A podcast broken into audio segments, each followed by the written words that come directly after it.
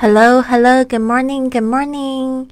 Welcome to lesson two point four，在飞机 on the plane。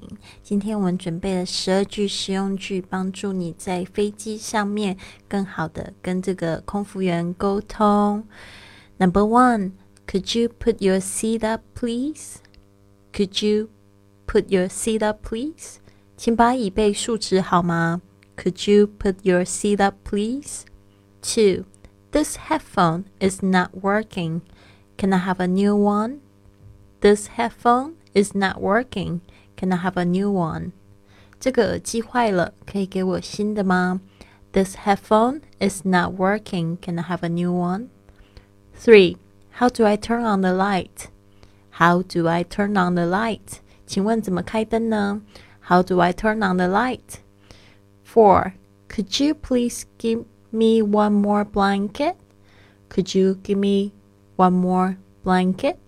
请再给我一条毯子好吗？Could you give me one more blanket? Five. One extra pillow, please.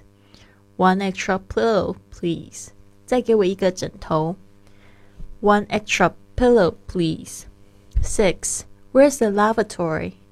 Where's the lavatory?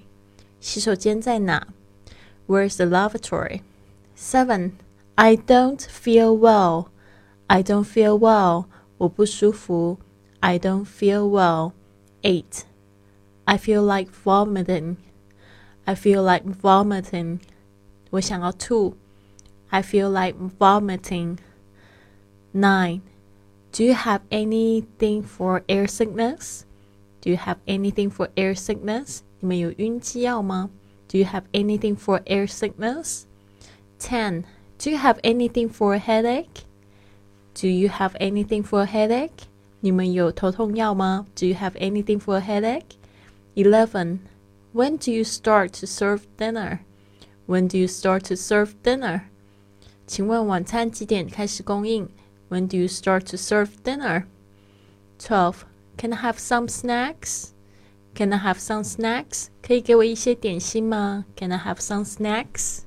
好的，希望这是有报名直播课的同学，别忘了今天十二点，不是十二点，是晚上八点，跟我一起在直播间互动哦。See you at eight.